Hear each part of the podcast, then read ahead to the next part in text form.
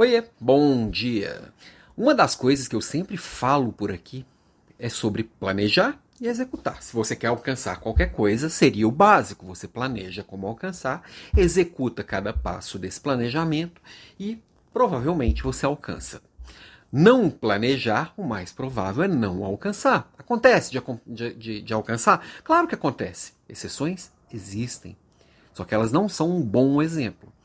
Agora, pode acontecer de você planejar, executar e não acontecer? Também pode. Eu não planejar, é bem provável que eu não chegue lá. Agora, eu planejar não garante a chegada. Eu posso planejar muito bem, executar muito bem, mesmo assim não chegar. O que é bem desgastante, o que é bem frustrante, o que toma muita energia. Muitas vezes a gente planeja, executa, faz tudo certinho e não acontece. Por quê? Por uma série de fatores. Pode ser que eu não planejei tão bem assim, pode ser que aconteceu algum fator externo, pode ser que eu coloquei uma meta muito além da realidade. A vida real, ela é diferente do papel. O papel aceita tudo. E por mais que a gente tenha vontade, às vezes essa vontade não é suficiente para que aquilo aconteça. Às vezes executar com perfeição não é suficiente para que aquilo aconteça. Às vezes o que a gente planejou acontecer na hora de colocar a prova com a vida real, com o mundo real, com problemas reais, com imprevistos reais, aquilo às vezes fica de lado, não acontece da forma que a gente esperou.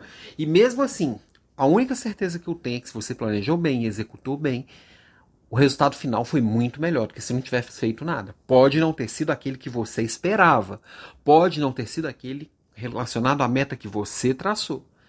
Mas melhor do que o zero pode ter certeza. Ele foi. E aí, toda vez que você não alcança, você tem que aprender com aquilo. Quando alcança também, gera muito aprendizado. Mas quando não alcança, é bem importante saber os porquês de não ter chegado, o porquê daquela meta traçada não ter sido alcançada, qual foi o fator externo que influenciou, qual foi o fator interno que influenciou.